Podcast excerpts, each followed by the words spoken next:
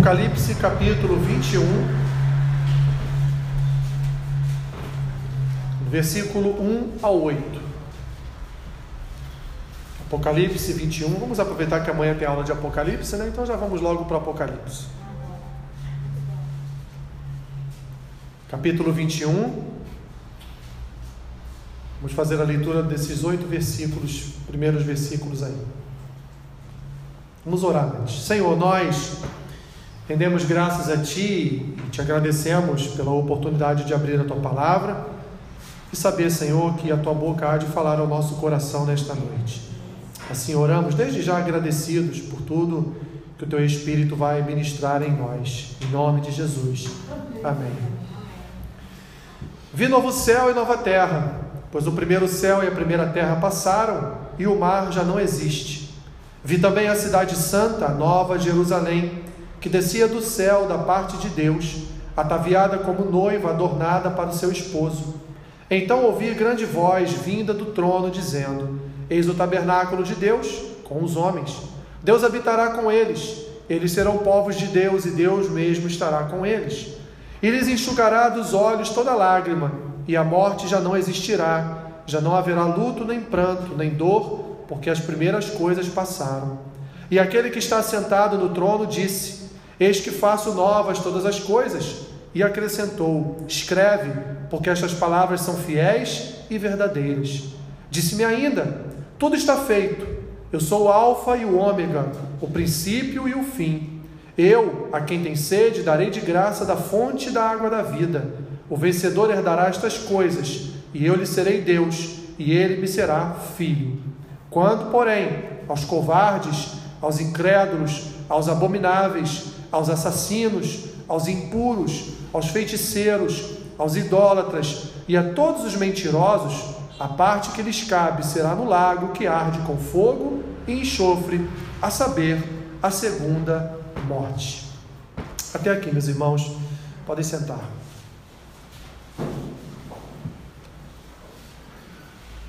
Não é de hoje meus irmãos, que o homem tem grandes preocupações com o seu futuro. Não é de hoje que o homem emite uma série de textos, de frases que acentuam as suas preocupações quanto ao que vai ser da humanidade no futuro. É, vários filmes são lançados, né, filmes apocalípticos, na é verdade Vários filmes são aí lançados e relançados no cinema, trazendo sempre essa tônica do esse tom do apocalipse, mas evidentemente não não um apocalipse bíblico, mas indiretamente, inconscientemente um apocalipse bíblico. Porque quando o homem projeta o final da humanidade, ele está na verdade, se reportando aquilo que o livro de Apocalipse fala. Quando o homem faz, escreve livros ou faz filmes e séries, retratando que um dia há possibilidade da humanidade ser ali exterminada, ou por um grande evento catastrófico, ou por uma grande pandemia, né, que se abateu sobre nós agora no último ano, ou por qualquer outro evento como guerras, enfim, é, o homem ele sempre tem esta preocupação de partir de algum ponto ou de algum acontecimento para dizer que a humanidade está fadada a ser exterminada, a humanidade está fadada a acabar, a ser extinta.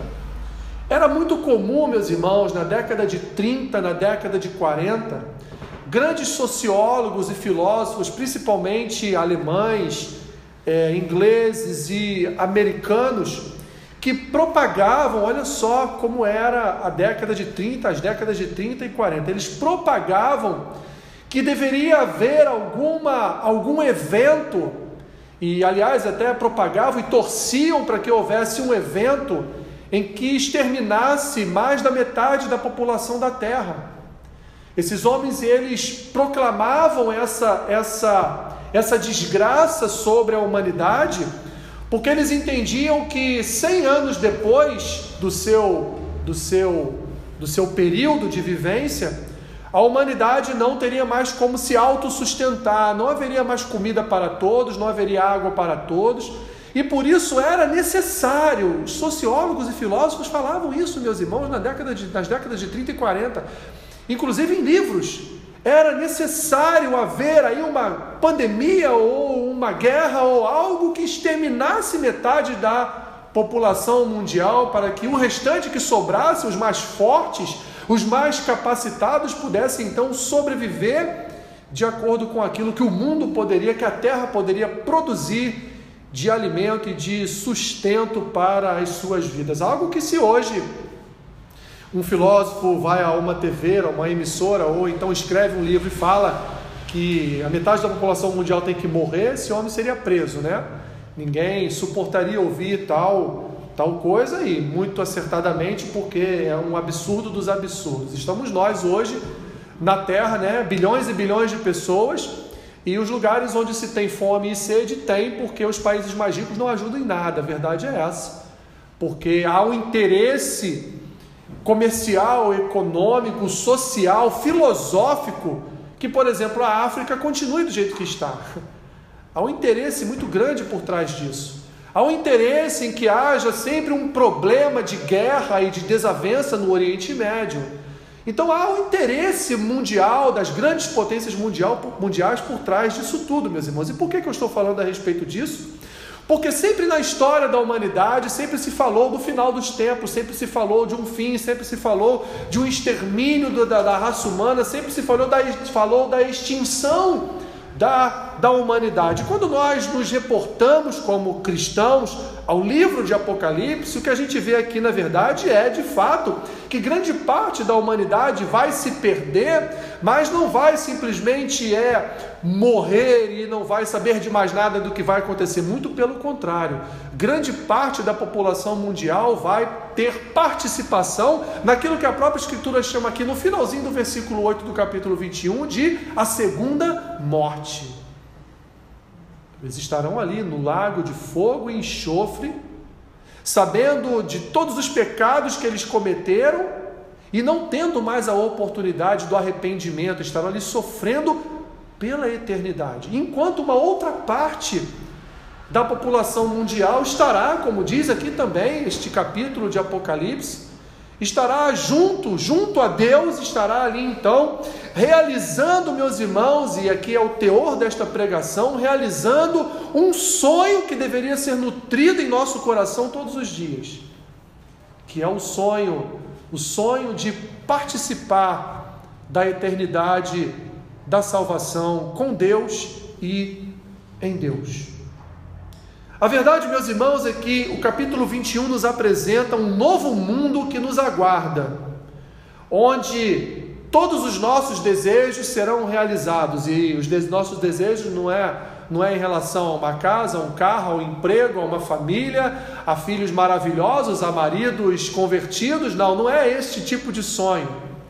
Mas é um novo mundo, meus irmãos, que vai chegar a nós é um novo mundo que vai conduzir as nossas vidas, um novo mundo que vai realizar um sonho que deve estar em todo o coração de todo cristão, que é o sonho de participar de uma vida eterna com Cristo, face a face com o seu Criador.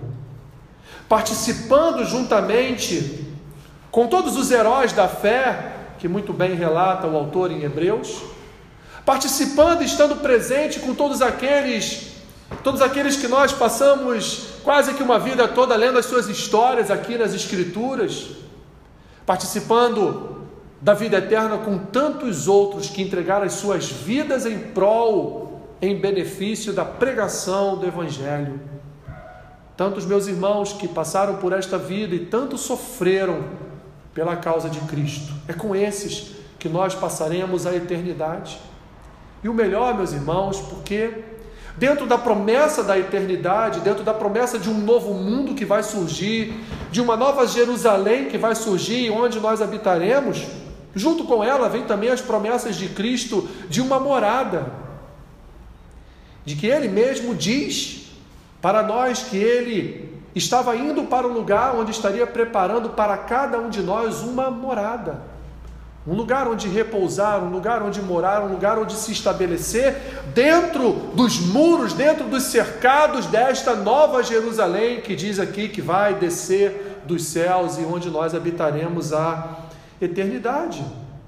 O livro de Apocalipse não é como os filmes de Hollywood, o livro de Apocalipse não é como os livros de homens mundanos, de mulheres mundanas que escrevem sobre o extermínio da humanidade, mas o livro de Apocalipse, meus irmãos, ele descreve um futuro, um futuro em que Deus governará plenamente sobre todo o universo, dentro de uma renovação que se estabelecerá no, no ato ou na criação na criação de Deus.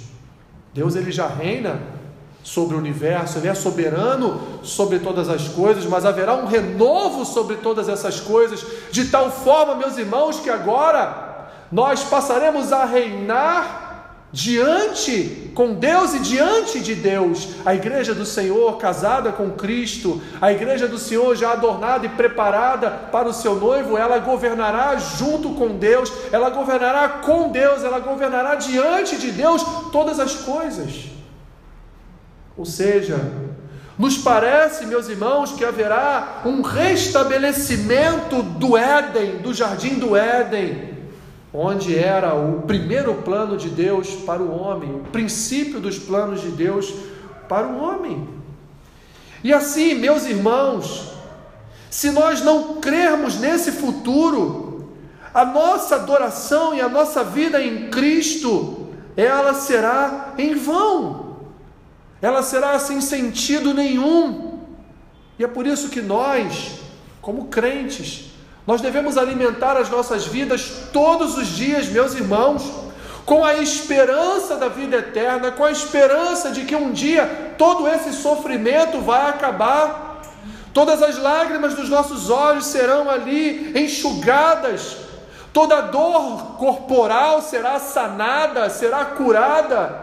Aliás, nem seremos este corpo, seremos novos corpos corpos celestiais, corpos glorificados, como o próprio corpo do Senhor Jesus Cristo, como diz João em sua primeira epístola.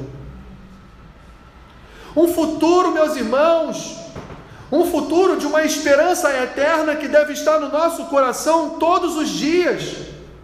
Porque o que nos aguarda, meus irmãos, deve nos afetar todos os dias. A vida eterna deve afetar a nossa vida todos os dias. Um cristão que não tem a sua vida diária afetada com a eternidade, ele não é regenerado. Uma pessoa que não olha para a sua vida não somente com olhos terrestres, mas não olha para a sua vida cristã com olhos celestiais, ela não participou ainda de um processo de regeneração, ela não há uma conversão verdadeira na sua alma, no seu coração. Porque o que nós esperamos, meus irmãos, o que nós esperamos, senão a vinda do Senhor Jesus e a vida eterna? Preste atenção, os muçulmanos se explodem, os muçulmanos se matam em prol, em prol da sua vida da sua falsa e mentirosa vida celestial no harém com milhares de mulheres. Eles se matam por isso. Que vão receber de Alá, vão receber de Maomé esse grande prêmio pelo seu suicídio, por ser um homem bomba, por é, defrontar, confrontar, matar, exterminar os inimigos de Alá, os inimigos do Alcorão mas nós cristãos, meus irmãos, que não, não precisamos de suicídio, não precisamos de ser bombas vivas ali, não precisamos matar, exterminar ninguém, porque a graça de Cristo habita em nós, o amor de Deus está em nós, de tal forma que os nossos corações já foram transformados e hoje nós não vivemos mais, meus irmãos, embora ainda estejamos aqui de forma carnal nesta terra, neste mundo, mas a nossa verdadeira vida, meus irmãos, ainda está por vir. E nós precisamos viver esta vida celestial todos os dias, porque nós já somos participantes dela, porque nós fazemos parte do corpo de Cristo, nós fazemos parte da membresia santa que o Senhor separou para vivermos a eternidade ao lado dele.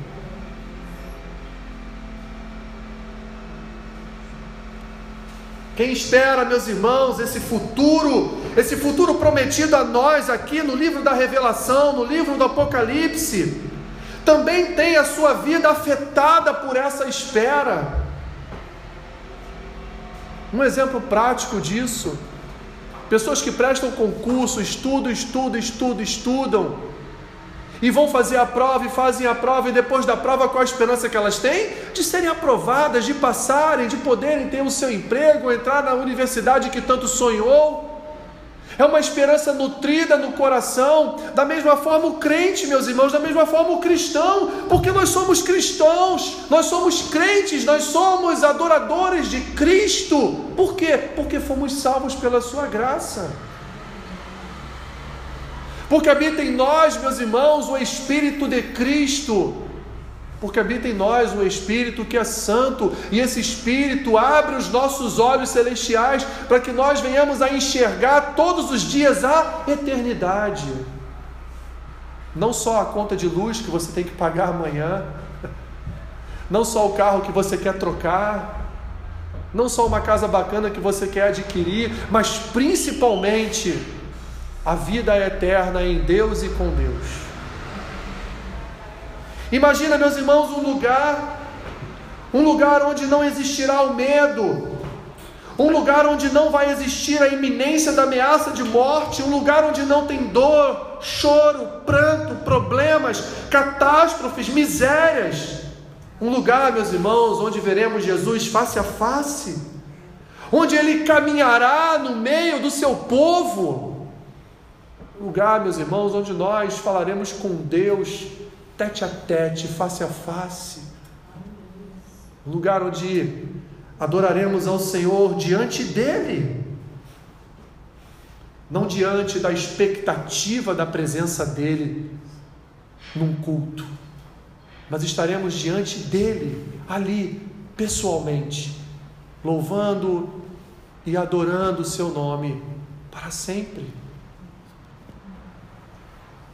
Um lugar, meus irmãos, onde nós nem poderemos olhar para o futuro, porque é um lugar onde o futuro é eterno. Onde todas as coisas foram estabelecidas por Deus segundo a Sua palavra, para serem perfeitas.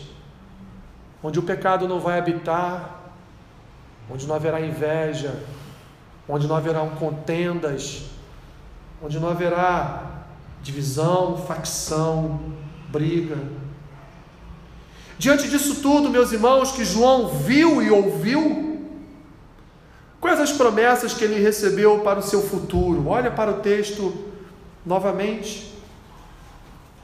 João viu com seus próprios olhos, meus irmãos, imaginem esta visão. João viu o novo céu, João viu nova terra. João viu que aquele primeiro céu e aquela primeira terra não vai existir mais. Olha o que ele vai dizer: o mar já não existe. Quem gosta de praia aí, quem gosta de mar, né? O mar já não existe. Versículo 2 ele vai dizer: Eu vi uma cidade, eu vi também a cidade santa.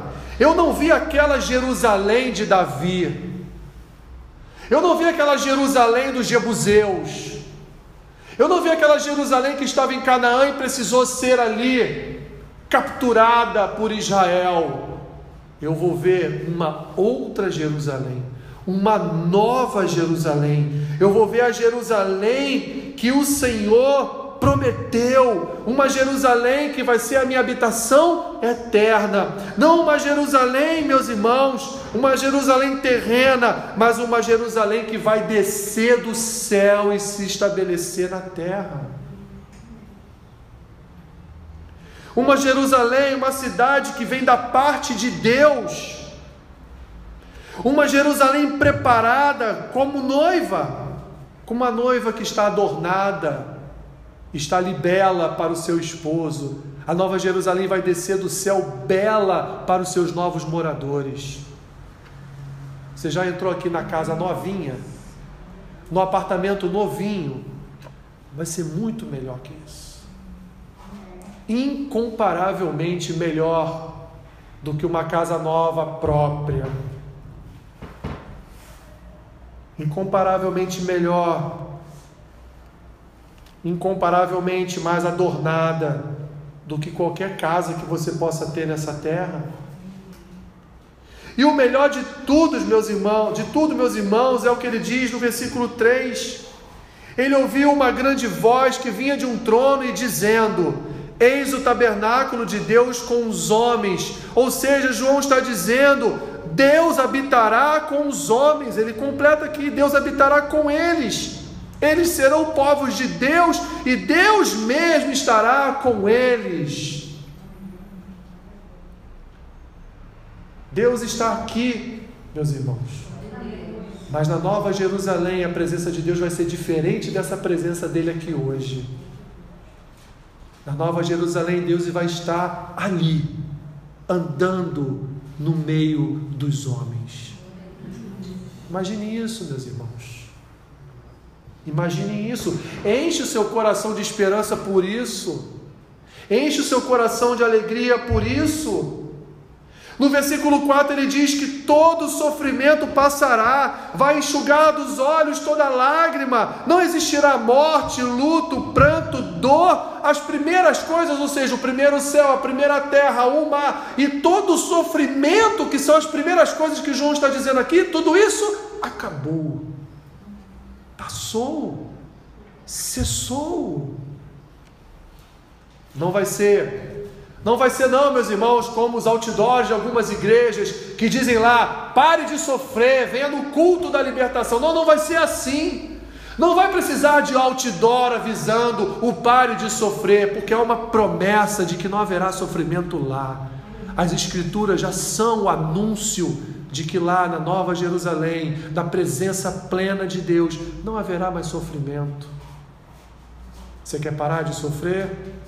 Enche o teu coração da esperança de vida eterna, meu irmão. Todas as coisas lá serão novas, não terá nada velho, nada roto. Ele diz no versículo 5: E aquele que está sentado no trono disse: Eis que faço novas todas as coisas.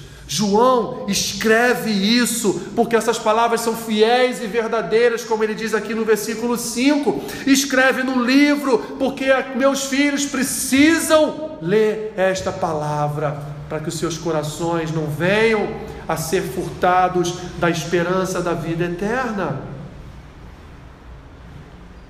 Em sexto lugar, meus irmãos, de lá, naquele lugar, Naquele lugar nunca mais teremos fome, nunca mais teremos sede, meus irmãos. Por quê? Porque quem tiver sede receberá de graça as águas da vida.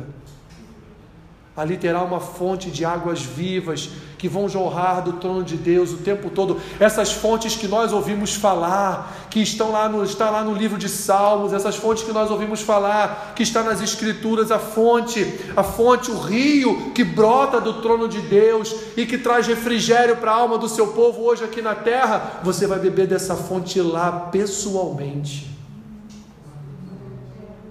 Você vai botar sua mãozinha assim lá na fonte, assim, ó e vai beber dessa água pessoalmente. Todas as coisas, meus irmãos, todas as coisas que Deus preparou para nós na eternidade é herança nossa. Ele diz no versículo 7: O vencedor herdará estas coisas, eu lhe serei Deus e ele me será filho. E ele está falando aqui de cada um de nós, porque filho está com letra minúscula, não está maiúscula. Ele não está falando de Cristo, está falando de nós, da sua igreja. A nova Jerusalém, meus irmãos, essa nova, esse novo céu, essa nova terra, essa nova ordem social criada por Deus é herança para os filhos de Deus.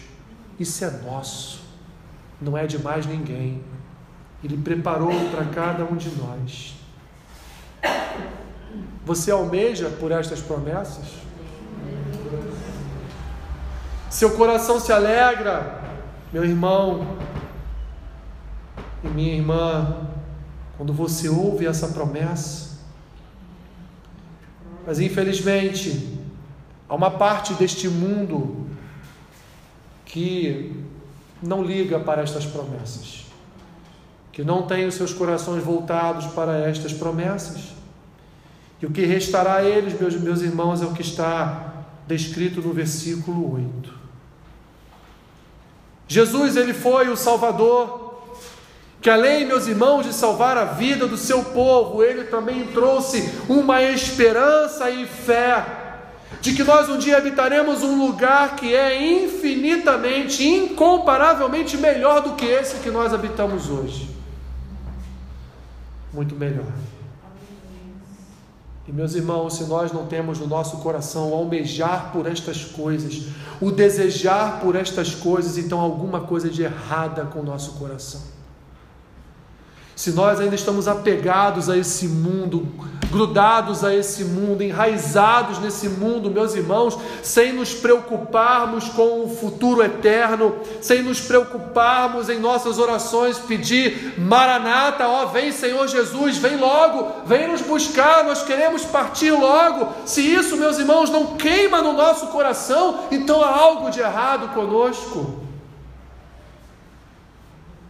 Há algo de muito errado conosco. E a missão de Jesus, além de salvar, meus irmãos, foi a também de preparar para nós esta nova vida que nós vamos viver. Não só essa nova vida de uma transformação no coração e na mente aqui nesta terra, mas uma nova vida, meus irmãos, numa nova Jerusalém, num novo céu, numa nova terra, em novos relacionamentos que nós estaremos nutrindo diante dos nossos irmãos que estarão lá em Cristo, mas também diante de, do próprio Deus, diante do nosso próprio Criador e também Salvador. Trazer para nós, meus irmãos, através de novos corpos celestiais, uma nova identidade para o nosso início de caminhada na vida eterna. Nós estamos todos os dias, meus irmãos, caminhando para o lugar que nos foi preparado. Todos os dias nós nos aproximamos mais da nova Jerusalém. Todos os dias andamos mais alguns metros à frente na direção desta nova Jerusalém que descerá do céu. Nós caminhamos todos os dias, meus irmãos, diretamente para este lugar que nos foi preparado por aquele que criou todo o universo e que vai criar este novo céu e esta nova terra para nossa habitação. Assim, meus irmãos, o que mais podemos falar a respeito disso se as Escrituras já trazem para nós a maravilha que será esse novo céu, essa nova terra, essa nova cidade e essa nova vida que nós vamos viver? O que devemos fazer, meus irmãos, é nos alimentarmos dessa esperança todos os dias é nos alimentarmos das Escrituras todos os dias, para que nós não venhamos no meio do caminho a nos desviar nem para a direita nem para a esquerda, mas para que nós continuemos a andar em passos largos ou estreitos, se você tiver um, um curto, um curto passo, né?